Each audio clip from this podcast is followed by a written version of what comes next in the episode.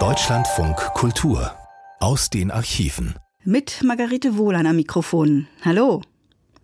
Wie war das mit Verdun? So lautet der Titel der heutigen Archivsendung, die 1977 im Deutschlandfunk ausgestrahlt wurde. Und es ist wirklich eine Spurensuche, an der uns der Autor German Wert teilhaben lässt.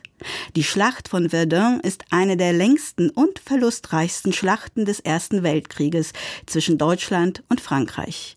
Sie begann am 21. Februar 1916 und wurde erst am 19. Dezember 1916 mit der Rückeroberung durch Frankreich beendet. Der Deutschlandfunkredakteur German Wert galt als einer der besten Kenner dieser Schlacht. Er hat sich zeitlebens mit ihr beschäftigt und war vor allem an einer militärhistorischen Perspektive von unten interessiert. Diese Sendung beweist es. Sie beruht vor allem auf Interviews mit deutschen Soldaten, die in der Schlacht gekämpft haben. German Wert ergänzt sie durch literarische Beispiele, Ausschnitte von der 60-Jahr-Feier von Verdun und durch Erkenntnisse von Historikern. Dabei wird vor allem eins deutlich, wie sehr dieser Sieg von Verdun in der französischen Identität verankert ist. Von Asan, wo der Angriff im Februar begann, bis nach Verdun sind es in der Luftlinie 15 Kilometer. Als man Fleury nahm, waren elf davon überwunden. Vier blieben. Nur eine einzige Höhe lag zwischen Fleury und Verdun. Eine einzige Höhe bis Verdun. Elf Kilometer, 250.000 Tote. Kameraden, wir grüßen euch.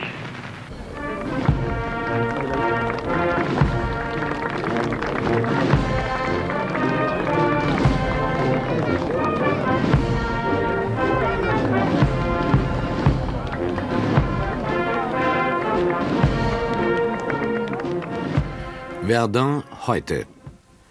Für Frankreich Erinnerungen an eine große Zeit. Staatspräsident Giscard d'Estaing auf der 60-Jahr-Feier vor den Veteranen von Verdun, den letzten der Überlebenden.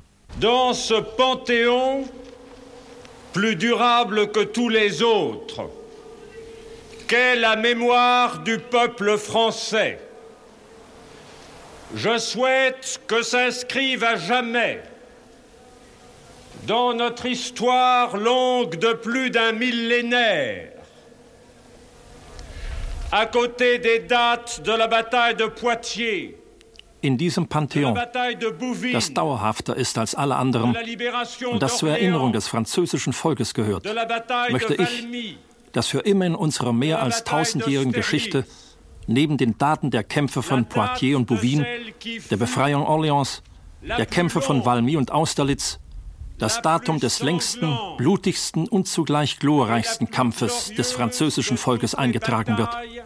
Der Kampf von Verdun 1916. La bataille de Verdun en 1916. Messieurs les anciens combattants, c'est pour moi un honneur exceptionnel de m'adresser à vous meine Herren Veteranen, es ist für mich eine außerordentliche Ehre, vor Ihnen zu stehen, an dieser Stätte, die Zeuge Ihrer Erbitterung ist. Vor Ihnen, die Sie gekommen sind, hier noch einmal die Erinnerung zu finden. Auf diesem Stück Erde, das von Blut getränkt ist und das immer noch die Zeichen des Gefechtsdonners trägt. Jeder, der hier gekämpft hat, behält für den Rest seines Lebens das Gefühl des erhabenen Schreckens in seinem Innersten. Conserve au fond de soi un sentiment d'horreur sublime pour le restant de sa vie.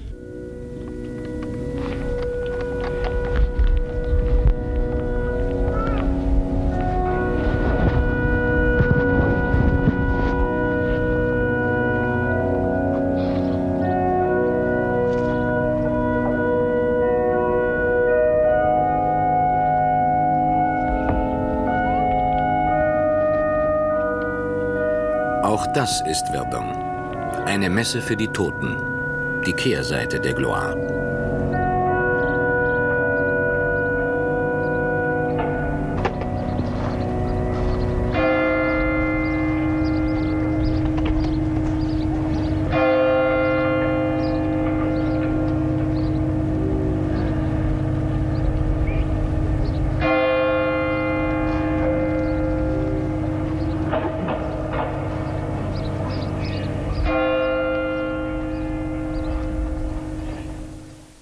Erinnerungen auch auf deutscher Seite.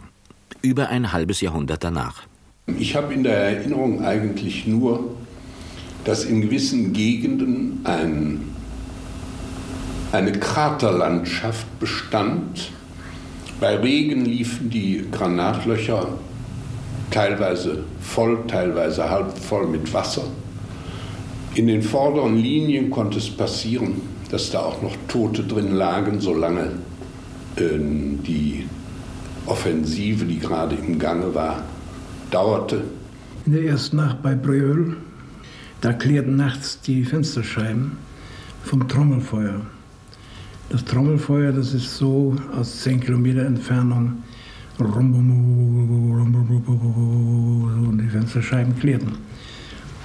Und da dachte ich, das ist wohl unmöglich, dass da vorne Menschen leben, wo die Granaten so einschlagen, dass es ein ununterbrochenes eben Trommeln ist. Ja, und im Übrigen interessierte mich die Landschaft. Oder ich beobachtete Festivalons und fand, das war eine, eine Operette. Dann kam so ein französischer Flieger. Die Fässerballons wurden runtergezogen, aber bevor sie unten waren, war er schon da. Dann schoss er den ersten Fässerballon ab, dann den zweiten und den dritten, den vierten kriegte er nicht mehr, weil er schon zu tief war und brannten die ab und die Rauchwolken und dann war das, das. Das war der 1. Mai 1916, da hatte ich meine Versetzung zu den Feldluftschiffern. Feldluftschiffer, das sind die Fässerballonbeobachter. Und äh, äh, dort waren eigentlich keine äh, äh, Artilleristen, da waren Kavalleristen, Infanteristen als Beobachter. Und wir wurden zunächst mal eingesetzt als Artilleristen, um Artillerie einzuschießen. Meine erste Aufgabe war es damals, die 42er, die dicke Bertha, auf Fort Dourmont einzuschießen. Man sieht von oben äh, sozusagen äh, das ganze Gelände vor sich wie, sagen wir mal, eine Spielzeugeisenbahn. Äh, da habe ich dann beobachtet, wie äh, die ganzen schweren Batterien, die noch hinter uns standen, über unsere Festivalballon wegschossen. Und es war nicht gerade sehr gemütlich, dass äh, die Schüsse zum Teil in höchsten 50 Meter Entfernung an uns vorbeigingen. Ähm, aber das nahm man in Kauf, denn wir hatten ja den Fallschirm. Was konnte uns passieren? Es war im Juni 1916, etwa 8. 9. Juni. Da ist unsere Kompanie Maschinengewehre in Richtung Fourbeau über die Weberebene abmarschiert. Und da ging es dann einen steilen Berg herauf zu dem Fourbeau. Und äh, die, alles durch die Schützengräben bis vor das Vor und das Vor selbst hatte keine Eingänge mehr für uns. Wir saßen da in dem Graben und da rutschte man einfach runter wie durch ein Loch in die erste Kasematte der Festung. Die Verluste waren groß. Schon auf dem Anweg haben wir manche Tote gefunden. Auch in unserer Reihe hat es etliche herausgerissen. Ich höre es heute noch wieder, einer ruft, äh, Kameraden, helft! Und wir mussten sagen, Kamerad, die Sanitäter werden kommen, für uns heißt das vorwärts. Wir durften uns nicht um die Verletzten oder Verwundeten kümmern. Ja, was heißt da Kameradschaft? Da war nicht viel Kameradschaft. Was ist, jeder war sich da selbst der Nächste. Nicht? Der eine denkt, besser der wie du. so war das. Vieles, was geschah und furchtbare Verluste gekostet hat, kam überhaupt nicht von oben. Das kam von unten. Das kam vom Leutnant und noch häufiger vom Feldwebel. Bei Verdun passierte es, dass ein Feldwebel beide Beine verlor unter einem Trichter da lag. Und nebenan schrie einer. Und dann hat dieser Bayer doch tatsächlich, der die Füße verloren, die Beine verloren hatte, gesagt: Hals, Maul, schau mich an. Und dann dauerte es ein paar Minuten, dann war er verblutet. Oder zum Beispiel ein Leutnant sagte zu seinen Leuten: Lass die da ruhig heulen, die eigenen Leute, in Tode schreien und, und verrecken wenn wir hinlaufen und sie retten, erfährt der Franzose, wie, wie wenige Leute wir sind. Und das wollen wir ja nicht. Ist unbegreiflich alles nicht. Da hatte ich ein Erlebnis, der Mann neben mir, der Kamerad, äh, der, den sehe ich noch stehen. Der lachte, nahm sein Gewehr und schoss hinter dem fliegenden Gegner her. Und auf einmal hörte ich einen Klatsch, einen furchtbaren Klatsch. Und da muss der eine Gewehrkugel gekriegt haben durch den Körper. Und ich sah ihn bloß noch, wie er sich um sich drehte und mit lachendem Gesicht äh, brach, brach er zusammen und fiel in den Schnee. Das war der einzige Heldentod, den ich mal direkt neben mir erlebt habe. Auch auf unserer Seite gab es natürlich Tode und die konnten nicht begraben werden in diesen ersten Tagen nach dem Fall des Forts. Sie wurden in einer Kasematte, die nahe an einem Ausgang war, aufgeschichtet, fast wie äh, Holz, äh, Holzscheider, ja, wie richtig kreuz und quer übereinander geschichtet, damit sie nicht äh, eingefallen sind wie Holzscheite.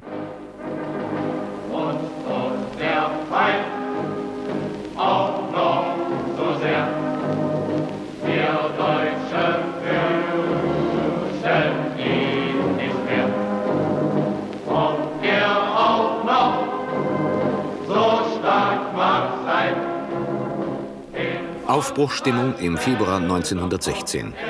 Man stürmt noch mit Musik. Verdun ist nichts weiter als ein befestigter Punkt an der französischen Front. So stark mag sein, in unsere Stellung kommt er doch nicht rein. Also das, das war ein Matsch und ein Regenwetter und Schnee und Schnee treiben und so weiter, wie nur denkbar. Das schlechteste Wetter für Offensive, das man sich vorstellen kann. Die Toten hatten die Augen und Mund voll Schnee.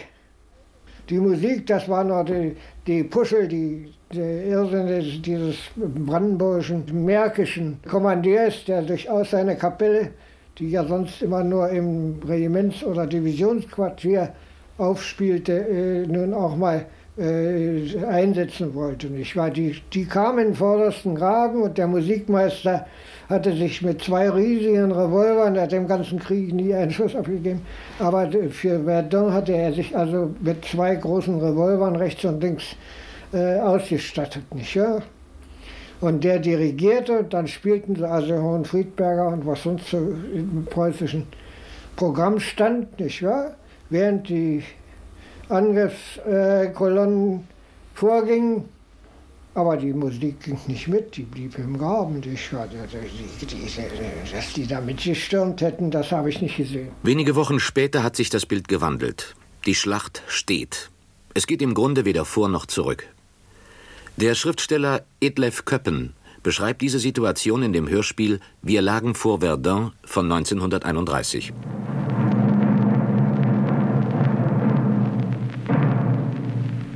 Welt hat sich an das Schauspiel schon lange gewöhnt.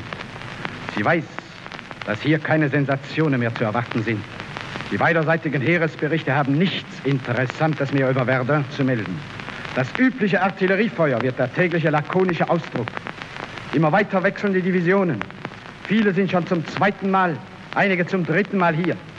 Sie gehen durch die Mühle, werden aufgefüllt und gehen abermals durch die Mühle. Manchmal wird die Munition für die Batterien auf deutscher Seite rationiert. Man rechnet, auch die Franzosen werden froh sein, wenn sie sparen können. Sie werden dem Beispiel sicher folgen. Sie denken nicht daran. Sie haben Granaten, so viel sie wollen. Sie haben mehr Granaten, als sie verfeuern können. Ganz Amerika arbeitet für sie. Ich persönlich, also erstens liegt das so lange zurück, dass man natürlich keine exakte Erinnerung mehr daran hat.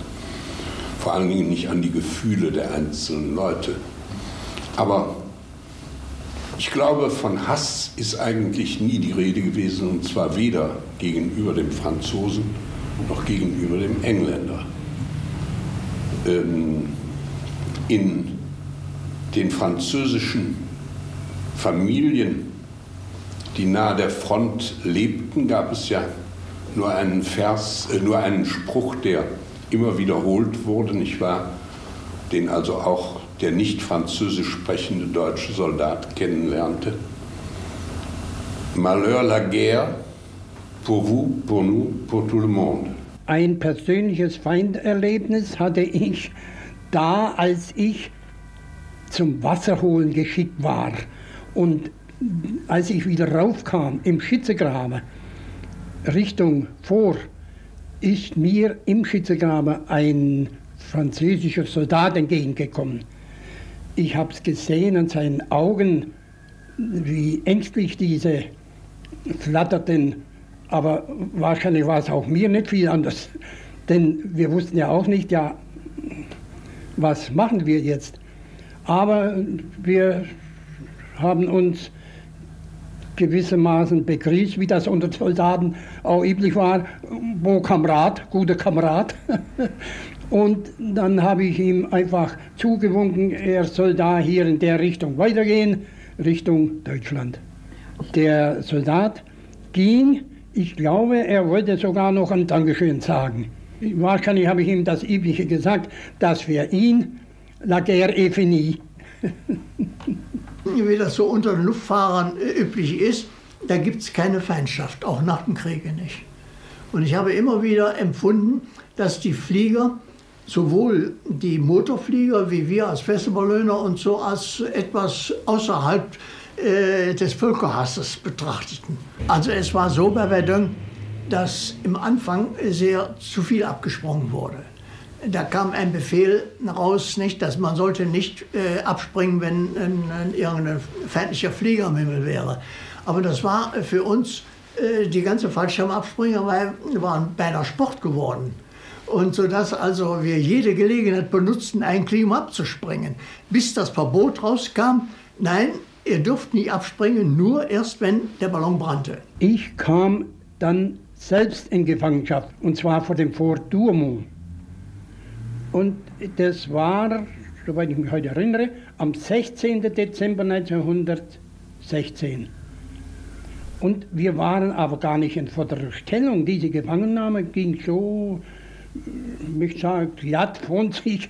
Wir waren in einer gut ausgebauten rückwärtigen Stellung, in sehr tiefen Stollen.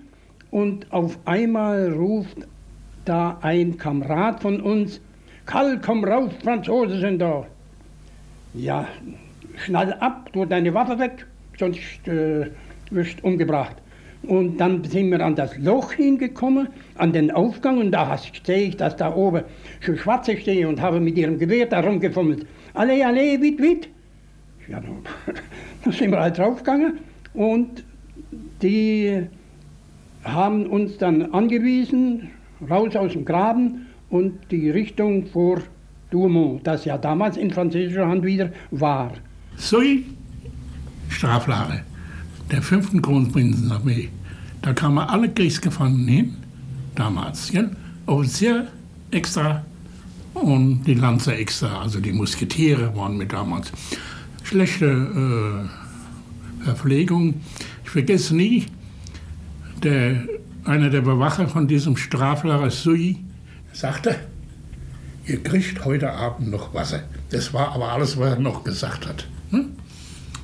Ich war einige Tage noch dort, ich hatte Glück. Trotzdem mussten wir auf der Voie Sacrée, auf der Voie Sacrée, wo beschossen wurde, ist von unseren Langeohrgeschützen Arbeit leisten. Äh, man musste Steine klopfen, nicht?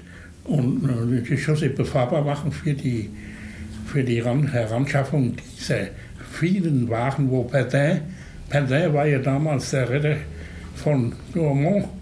Ne, da hat die, die Massen von Kraftwaren, ja, hat er damals von Baladik ging das ja. Das ist eine bekannte Tatsache. Und ich weiß noch genau, unsere Artillerie, unsere Langohrschüsse schossen bis dahin nicht. Und da haben wir noch Glück gehabt. Konzept einer Offensive in Richtung Verdun. Denkschrift Erich von Falkenhains, des Chefs der obersten deutschen Heeresleitung aus dem Jahr 1915. Hinter dem französischen Abschnitt der Westfront gibt es in Reichweite Ziele, für deren Behauptung die französische Führung gezwungen ist, den letzten Mann einzusetzen. Tut sie es, so werden sich Frankreichs Kräfte verbluten, da es ein Ausweichen nicht gibt. Gleichgültig, ob wir das Ziel selbst erreichen oder nicht?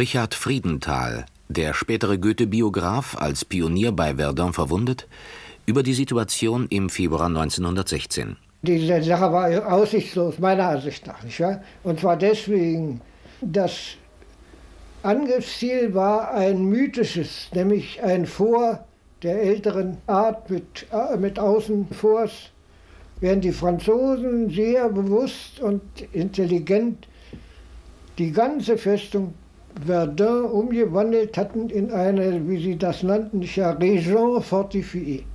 Das heißt mit Feldbefestigungen, Blockhütten, Schützengräben und so weiter. Und die waren durch die Feuerwalze gar nicht erreicht. Die mussten einzeln genommen werden. Und da waren schon gleich die ersten schweren Verluste. Die Franzosen waren sehr zäh. Und in dieser Art Grabenkampf und Feldbefestigung waren sie sogar uns weit überlegen im Ausbau von solchen Sachen und auch in der Verteidigung. Das ist alles natürlich nachher überdeckt worden. Ich war die einzelnen Divisionen, die einzelnen Regimenter hatten ihren Ehrgeiz und äh, stellten ihre Leute raus und ihre einzelnen Kampfhandlungen, nicht wahr? die ja zum Teil auch sehr mutig und sehr äh, schneidig waren. Aber das Ganze, die Leitung und die Durchführung waren jämmerlich. Jämmerlich. Der Soldat, ob Gemeiner oder Offizier, wusste nichts von den Absichten seiner Generalität. Die Niederlage, ob selbst verschuldet oder nicht, wurde später mit dem Nimbus der Tragödie umgeben. Tragödie als deutsches Schicksal.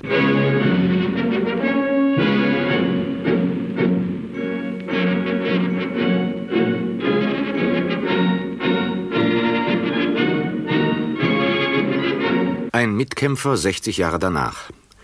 Der Schriftsteller Wilhelm von Schramm über den Strategen Falkenhayn. Wenn der Mann seinen Clausewitz gekannt hätte, dann wäre er nie auf eine so, so verborgene Idee gekommen, unter allen Umständen das erzwingen zu wollen, was Menschen unmöglich war. Und da steht leider in den alten Vorschriften ein gefährlicher Satz, koste es, was es wolle koste es, was es wolle. Das ist eine, eine, einer der fürchterlichsten Irrtümer der Ökonomie der Kräfte. Es wurden Hunderttausende geopfert für ein Phantom, für ein militärisches Ziel, das nicht erreichbar war. Die Irrationalität, und zwar in der unheimlichsten Form, mitten im wissenschaftlichen Zeitalter über sie seitdem immer wieder und immer stärker leben, brach hier zum ersten Mal durch. Auch insofern ist Verdun eine Warnung, ja man kann wohl sagen, ein Menetekel für die ganze kommende Ansicht über die Möglichkeiten der kriegerischen Auseinandersetzung überhaupt. Was vor Verdun geschehen ist, war ein Ausbrennen nach, meinem, nach meiner Erinnerung, ein Ausbrennen eines übertriebenen Nationalismus. Die Flammen sozusagen, die, die über uns zusammengeschlagen sind, damals das Feuer, vor Bertin war das Feuer, das Ausbrennen des Nationalismus und seitdem habe ich immer wieder festgestellt, bei allen Begegnungen mit Franzosen, mit wenigen Ausnahmen, wir sind durch dieses unheimliche Ereignis endlich, endlich einander nahegekommen. Verdun heute. Wallfahrtsstätte und Tourismusziel. Ernst Johansen, Verfasser des Romans Vier von der Infanterie über das sogenannte Kriegsschutzgebiet. Wir waren bei, vor der Höhe von 304, da beim Toten Mann. Der Tote Mann ist übrigens keine moderne Bezeichnung, das, der hieß schon früher so, merkwürdigerweise. Kalte Erde heißt ein anderes Gebiet da kalte Erde. Habe ich immer gedacht, das sei eine Bezeichnung von uns, aber das ist eine alte französische Bezeichnung. Erstens war die ganze Landschaft nicht wieder zu erkennen, weil es keine Wälder gab damals. Das ganze Land war grau, braun und im Winter natürlich weiß. Da hat man, hat man leider Bäume gepflanzt. Es war übrigens mühselig. Die sollen, habe ich gehört, gar keine Lust gehabt zu haben. Aber schließlich wuchsen sie doch, diese Fichten und so weiter, in den Trichtern. Es sind auch viele Leute noch umgekommen, wenn sie Holz sammelten von den Einwohnern. So Bauern plötzlich hochgingen mit einer Granate oder mit einer Handgranate und Kinder spielten. Und dann hat die Landschaft etwas Eigenartiges. Es ist ja ein Stück Land, das sich kaum geändert hat in, ich möchte sagen, 100 Jahren. Das sind dieselben kleinen Dörfer, kaum Wasser, ganz arme Bauern. Heute stehen auch hier und da Gehöfte leer. Und dann ist eine merkwürdige Stille über diese Landschaft.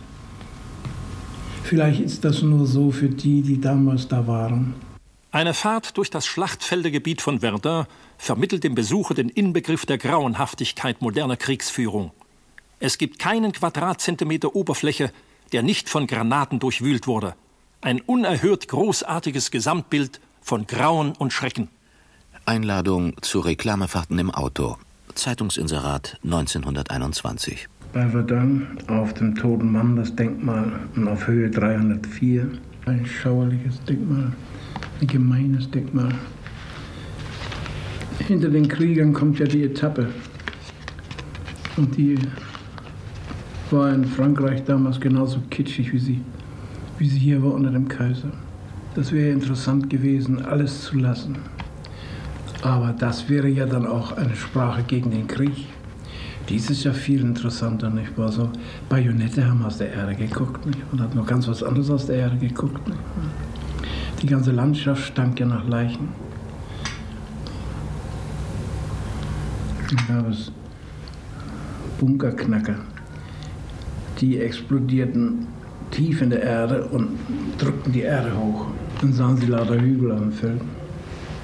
Zum Drama gehört auch die Posse, die immer dabei ist.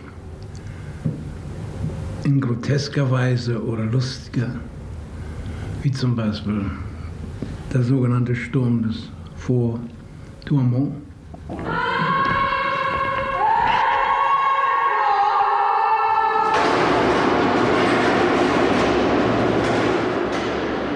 Im legendären Douaumont imitiert die französische Führerin den Lärm vergangener Schlachten. 19, 11, 12, 13. Gedenkpause vor dem Massengrab, hinter zugemauerten Kasematten, vor den Opfern einer Explosion. Viele konnte man draußen begraben. Da war ja auch immer Trommelfeuer da draußen. Und als dann der Kommandant merkte, statt dass wurden immer mehr, statt weniger wurden, hat er dann gesagt, den Rest, 679 Leichen, legen wir hier in diese Kasematten. Leiche, Glorka, gleiche, hat sie dann zugemacht und heute ist dahinter ihr Grab. Die davon kamen, die waren durch die Flammenwerfer, Rußflocken, der Qualm, der Dampf ganz schwarz. Aus wie die Neger sahen sie. Und die Überlebenden wollten natürlich alle raus. Und um die Festung waren die deutschen Maschinengewehrstellungen. Als aber die schwarzen Männer da draußen ankamen, da dachten die in ihren Stellungen da draußen, ja mein Gott, da haben ja die französischen Senegalneger die Festung eingenommen. Die Schwarzen kommen aus der Festung. Schussfeuer und haben von weitem auf diese schwarzen Männer geschossen. Zu spät hat man den Irrtum bemerkt. Viele wurden da draußen von ihren eigenen Kameraden getötet. Ich hatte vor nicht allzu langer Zeit eine deutsche Führung, stand hier neben mir ein alter Mann. Der hat geweint, furchtbar geweint. Und habe ich ihn dann gefragt, sagen Sie mir mal, warum weinen Sie denn so? Und dann sagt ich war hier drin am 8. Mai, ich habe das alles miterlebt. Meine besten Kameraden liegen auch hier vergraben. Die Tragödie von Verdun beginnt als preußische Groteske. Die Eroberung des Forts, eines der stärksten der Welt, ist zu einem anderen Zeitpunkt vorgesehen. Es fällt gegen den Befehl durch eine Handvoll brandenburgischer Infanteristen, die sich zu weit vorgewagt haben. Wir sagten nun zu Radke, Leutnant, was wird denn nun? Da sagt er, also du ist egal, Jungs, jetzt weiter nach vor. Und da sind wir dann im eigenen Artilleriefeuer immer weiter vorgestürmt und kamen dann plötzlich an den Dumont heran. Und um den Dumont herum war noch einmal ein Schützengraben mit Draht verhauen. Der war aber unbesetzt zu unserem großen Glück. Also jedenfalls haben wir dann mit Drahtscheren uns da durchgearbeitet durch dieses Drahtverhall und sind dann auf einmal vor dem Fort Dumont gestanden. Da um das Fort Dumont war ein riesiger, großer eiserner Zaun mit daumendicken Pfählen. Ja? Und äh, nun standen wir da und in dem Moment sahen wir oder sah einer von uns, dass rechts von der Stelle, wo wir waren, eine schwere Granate äh, die, die, die, den Rand des äh, Zaunes zerschlagen hatte und dass an dieser Stelle äh, das Geröll unten in dem Graben des Forts war. Und Radke, der ging dann sofort auf das Loch zu mit, mit dem Feldwebel Wiedenhus und die machten dann ihren Gewehrriemen los und verbanden den. Und Radke ließ sich an dem Gewehrriemen mit, mit äh, Wiedenhus zusammen runter.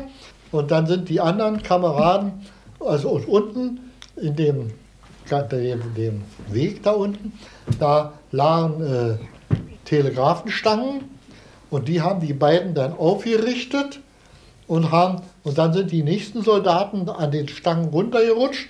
Die haben dann noch mehr Telegrafenstangen aufgestellt und da sind die anderen Kameraden runtergerutscht. Und wie gesagt, ich bin zuerst nicht gleich wieder mit da reingekommen, denn da ja unsere eigene Artillerie noch immer wie verrückt schoss, da kriegte ich plötzlich von dem wahrscheinlich gefrorenen Boden eins an den Kopf und ich blieb nur da in dem Schnee liegen. Meine Kameraden, die glaubten nun, ich hätte, wäre tödlich getroffen, ich liege da oben. Also, die, und wie das so ist, kann dir die Hand nicht geben, bleib du im ewigen Leben. Also jedenfalls bin ich da zunächst erstmal liegen geblieben und nach einiger Zeit wurde ich wieder munter. Nur wusste ich ja, wo die runtergekrochen waren. Und dann bin ich da Mutterseelen alleine zunächst erstmal auch runtergerutscht und ging dann auf gut Glück unten in das Vorrein und kam dann wieder zu dem Trupp. In Deutschland gibt es schulfrei. Den Orden pour le Mérite erhält allerdings ein adliger Offizier, der nur die Meldung vom Fall des Forts telefonisch weitergibt. Bernhard Lehmann erinnert sich. Wenn ich als jetzt nach 60 Jahren, als heute 80-jähriger Mann, noch einmal an die Zeit zurückdenke, wo ich als junger 19-jähriger Kriegsfreiwilliger äh, diese ganzen Kriegserlebnisse seinerzeit mitmachte, dann bin ich erstaunt, dass uns trotz allen Mutes, den wir beim Angriff hatten, nicht der Mut gegeben war, als wir aus dem Fort Dumont nach etwa fünf Wochen abgelöst wurden, sehr zerschlagen, seelisch fertig und krank, dann bedauere ich, dass ich seinerzeit nicht den Mut hatte, vorzutreten und zu sagen, Exzellenz, hier stehen die wirklichen Stürmer vom Douaumont. Ein paar Namen werden in den Regimentsgeschichten notiert. Tausende fallen namenlos. Der Mensch als Material. Dazu der Historiker Michael Salewski. Verdun ist ja die erste Schlacht gewesen im Ersten Weltkrieg, in der sich die Verhältnisse, die bis dahin noch gültig waren, in gewisser Weise umgedreht haben. Plötzlich waren es nicht mehr die Menschen, obwohl es große Menschenmassen waren, die eingesetzt waren, sondern es war das Material, das diese Schlacht im Wesentlichen bestimmt hat. Und das bedurfte eines bestimmten Umdenkungsprozesses, der schließlich in die Formel gerannt, es handele sich um eine Materialschlacht, um Materialkrieg. Aber keiner wusste genau, was das war. Man musste sich erst darüber ins Klare kommen, dass zum Material letztlich auch die Menschen gehörten, nun aber nicht mehr als kämpferisches Subjekt in erster Linie, sondern als Teil einer großen Maschine, die äh, im Wesentlichen Material verschoss und äh, Material zum Einsatz brachte. Und damit war nun die althergebrachte Relation zwischen Soldat und Kämpfer einerseits und der Waffe, dem Material andererseits, das er einsetzt, plötzlich scheinbar umgedreht. Die Menschen vor Verdun, die Soldaten vor Verdun, äh, wussten nicht mehr, zu welchem Zwecke, zu welchem Behufe sie hier waren. Sie sahen nur noch dieses gigantische Phänomen der Feuerwalze, des immer verstärkt eingesetzten Materials. Und langsam erhielten sie, so meine ich, eine Ahnung davon, dass sie eben auch Material und nicht mehr Menschen waren. Und Materialkrieg in diesem Sinne heißt also nicht Einsatz von Material, sondern die Materialisierung des Menschen oder die Entgeistigung des Menschen.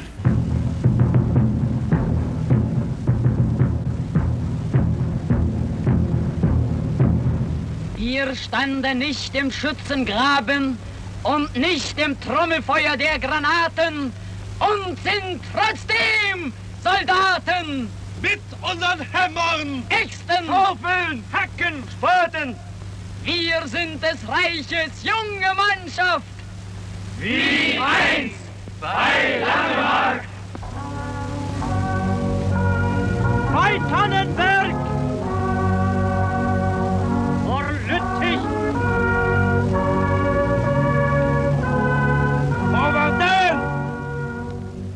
Erinnerung an den Weltkrieg als Staatskult. Totenehrung beim Tag des Arbeitsdienstes auf dem Nürnberger Reichsparteitag 1934. Ihr seid nicht tot. Ihr lebt in Deutschland.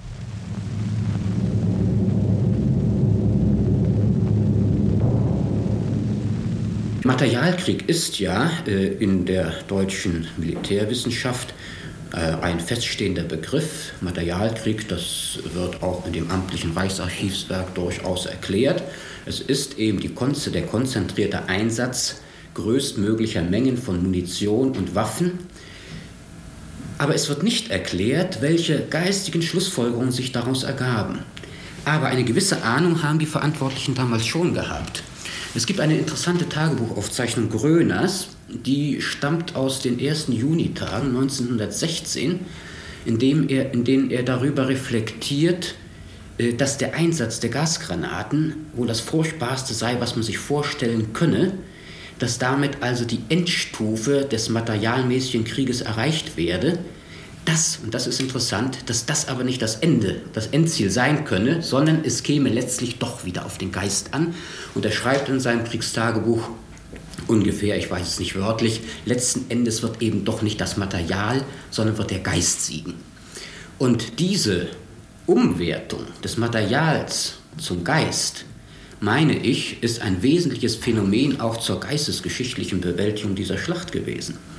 Äh, nach dem Ersten Weltkrieg als im Zeichen des Versailler Vertrages und der fast vollständigen Entwaffnung ein Masseneinsatz von Material gar nicht mehr möglich war, fing man vor allem in Deutschland sich an, darauf zu besinnen, dass letztlich eben doch nicht das Material ausschlaggebend sein könne, sondern dass der menschliche Geist oder Begriffe wie Moral, Tapferkeit einbezogen werden müssten in die Kriegführung selbst. Das waren also nicht nur hinzukommende Begriffe in der Kriegführung äh, auf einer ethischen oder moralischen Grundlage, sondern der Krieg wurde tatsächlich mit diesen Begriffen infiziert, er wurde durchgeistigt, er wurde durchmoralisiert, durchethisiert. Und diese Begriffe, Moral, Geist, Tapferkeit, Überlegenheit äh, menschlicher Verhaltensweisen, wurden einbezogen in das Konzept der Kriegführung. Verdun 1940. Die gefürchtete Festungsstadt, Urbild der Maginot-Linie, fällt binnen weniger Stunden. Eine Woche später bittet Marschall Pétain, der Sieger von 1916, Hitler um Waffenstillstand. Nach der Befreiung wird er dafür zum Tode verurteilt werden.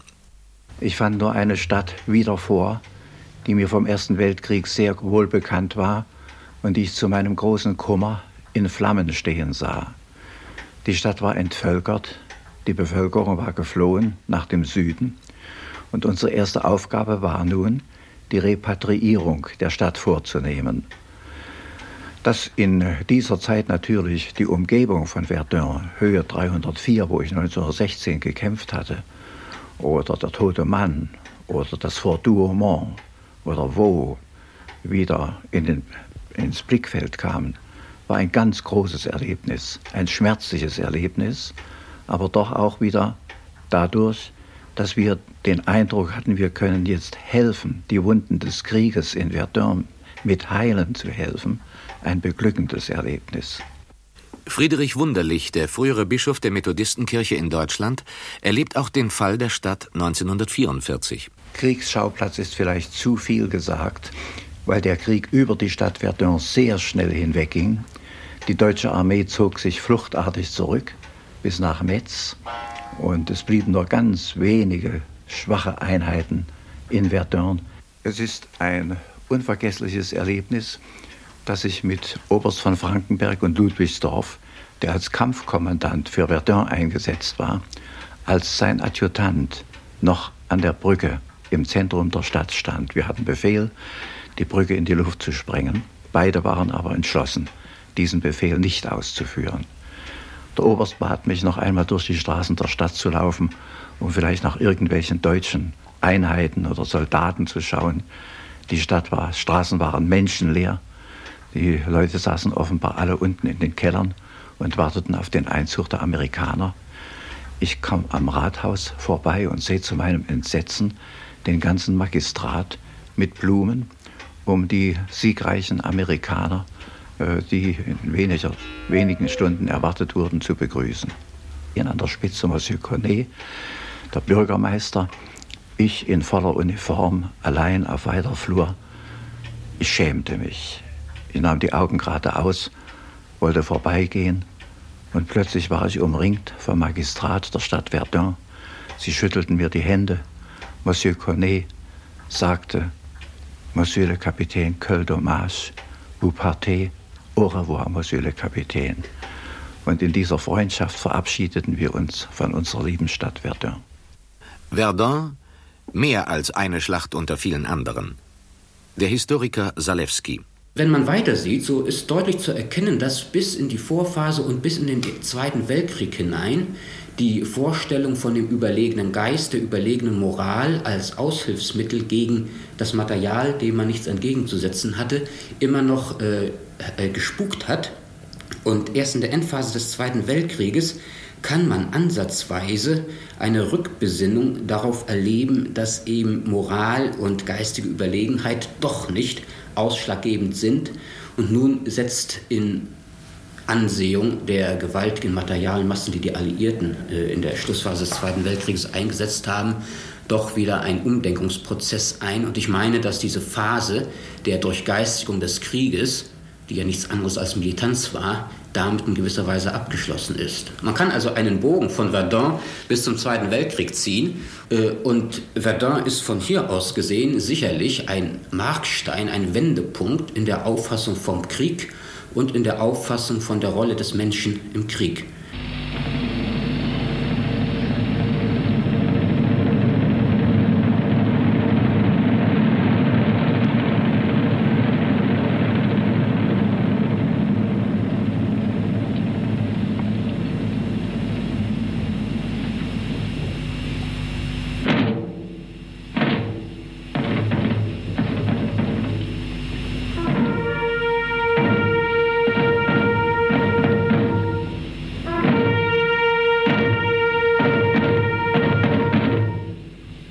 Verdun 1966. Ohne die Deutschen begeht Charles de Gaulle das Erinnerungsfest an den letzten großen französischen Sieg. Ungetrübte Erinnerungen?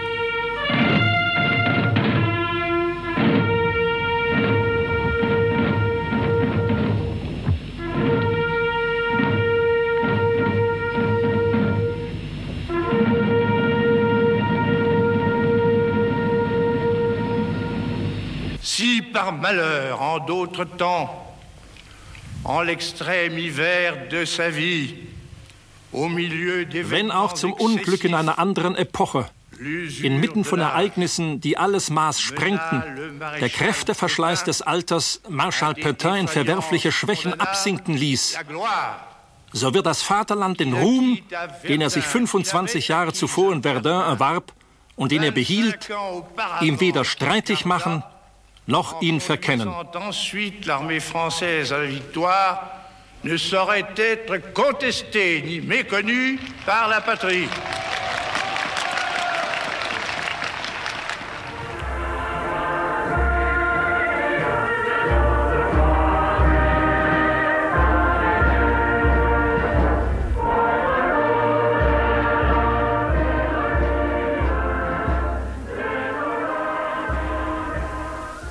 après, après avoir subi un, un tel euh, bombardement comme nous l'avons subi et l'assaut, euh, ça reste profondément gravé. Et je vous dirais que j'arrive encore à en rêver, j'entends encore les, les, les détonations. Also heute, heute noch äh, prägt mich diese Schlacht und ich träume heute noch, mache noch Albträume von dieser Schlacht und höre manchmal noch äh, Geschütze schießen. Dans, dans les rêves, ça, ça revient. Das in den Träumen. Hm? Que là, vraiment, c'était inimaginable, c'était l'apocalypse. Hm, es war eine Apokalypse. Oh. Et c'est même surprenant qu'il qu restait encore quelques des survivants. Ist selbst überraschend, dass es noch Überlebende gab.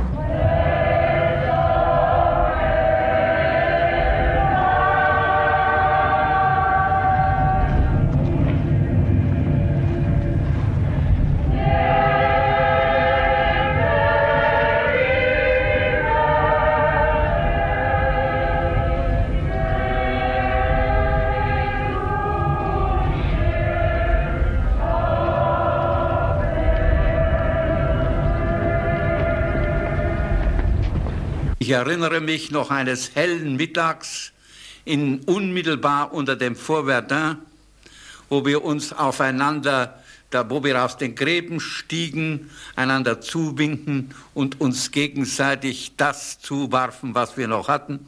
Die Franzosen waren großzügiger wie wir. Vor allem haben sie uns eines herübergereicht, was für uns das Wichtigste war, Wasser. So weit ging damals die Verbrüderung.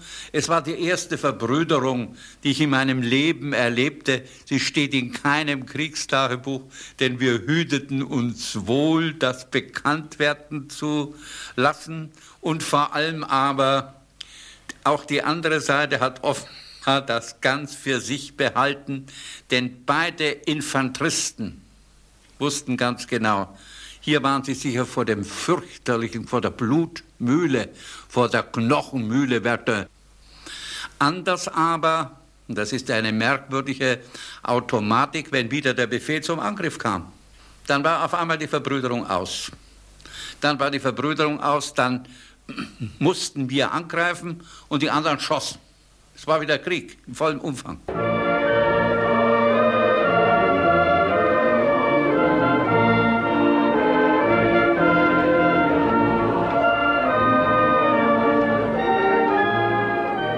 Verdun 1976.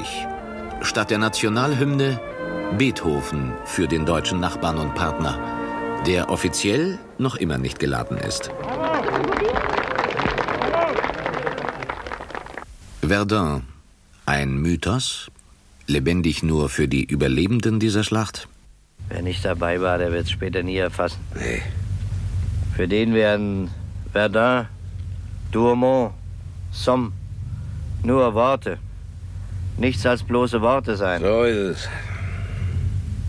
Alle Worte der Welt vermögen nicht Verdun und Sommer.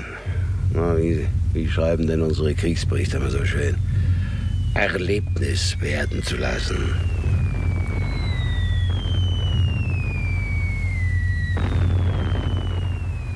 Ernst Johansen, zehn Jahre nach Kriegsschluss, in seinem Hörspiel Brigadevermittlung. Und für die Nachgeborenen? Verdun nur ein Schlagwort? Es ist an sich erschütternd, was sich Leute abgeschlachtet haben, ohne sich zu kennen, ohne direkten persönlichen Hass zu haben. Und wenn man sich das richtig überlegt, packt man sich dann den Kopf. Aber naja, das war halt eben durch die Politiker gemacht und aufgestachelt gegeneinander und völlig ohne Zweck, weil es blieb halt eben bloß beim Verbluten, mehr nicht. Ja, ich äh, finde es also interessant, dass hier also der Deutschen und der Franzosen gleichzeitig gedacht wird. Und äh, das ist ja eine Art Gemeinschaftsgedanke, nicht? auch ein bisschen Versöhnung, auch vielleicht den Hinblick auf ein vereintes Europa.